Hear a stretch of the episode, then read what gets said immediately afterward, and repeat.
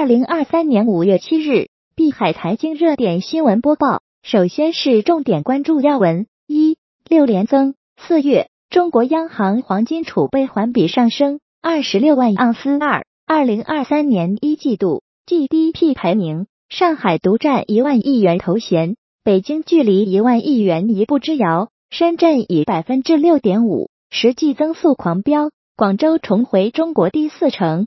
三、巴菲特。伯克希尔不寻求西方石油的控股权，未来机会合适，也可能再买。四股东大会前，伯克希尔哈撒韦发布二零二三年第一季度业绩报告，营收八百五十三点九三亿美元，同比增长百分之二十点五。五美股重要的抛售力量可能要来了，美国养老金考虑卖股票、买信用类等产品。其次，国内要闻详情一。五月七日，国家外汇管理局统计数据显示，截至二零二三年四月末，央行黄金储备报六千六百七十六万盎司，三月末为六千六百五十万盎，环比上升二十六万盎司。这也是中国央行黄金储备连续第六个月增加。自去年十一月，中国央行开启本轮增购黄金以来，中国央行黄金储备。由六千二百六十四万盎司增至今年四月末的六千六百七十六万盎司，累计增持规模达四百一十二万盎司。二二零二三年一季度 GDP 排名，上海独占一万亿元头衔，北京距离一万亿元一步之遥，深圳以百分之六点五实际增速狂飙，广州重回中国第四城。中西部龙头城市表现亮眼。成都超苏州，西安连超济南、南通，长三角城市群再次发力，宁波超天津，排名第十一位。至此，中国一线城市的经济格局又从上北深与广变为上北深广。三，人民银行五月十五日正式启动香港与内地利率互换市场互联互通合作初期，先行开通北向互换通。香港及其他国家和地区的境外投资者可通过两地基础设施互联互通，参与内地银行间金融衍生品市场；全部境外投资者通过北向互换通开展利率互换交易，在亚差后的名义，本金净额每日不超过人民币二百亿元。四，中国四月财新服务业 PMI 为五十六点四，连续四个月处于扩张区间。四月。财新服务业 PMI 较前月的五十七点八下降一点四个百分点，但仍处于历史较高水平，企业信心度相比历史数据仍属强劲。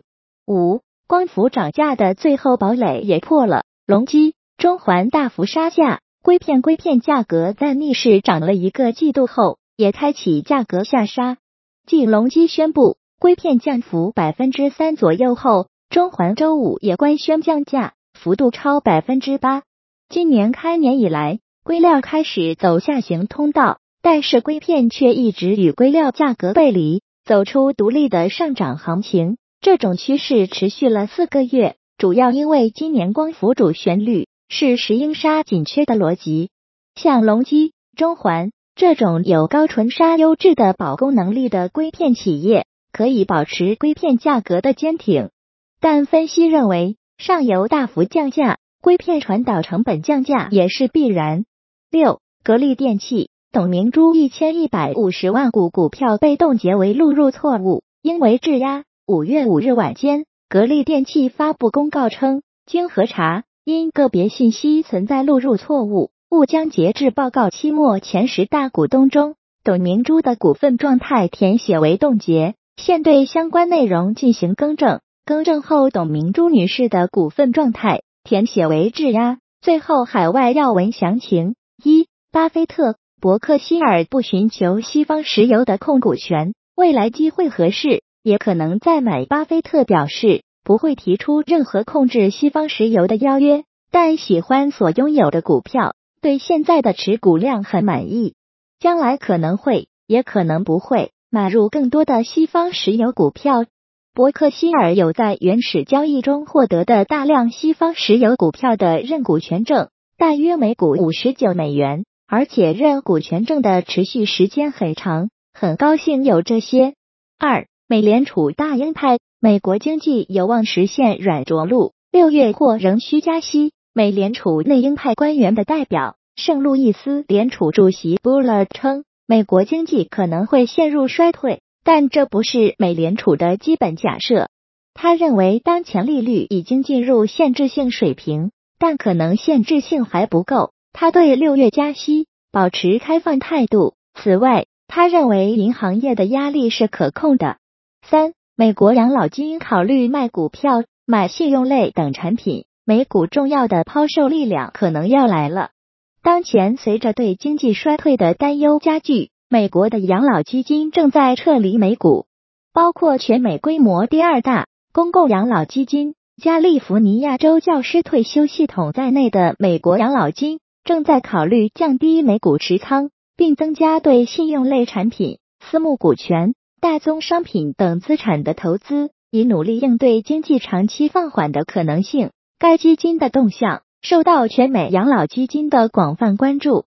四、银行业挤兑加速，美国货币基金规模又创新高。由于全球市场对银行业担忧加剧，且美联储周三加息后具有吸引力的利率吸引了投资者，美国货币市场基金的总规模了达到五点三一万亿美元的历史新高。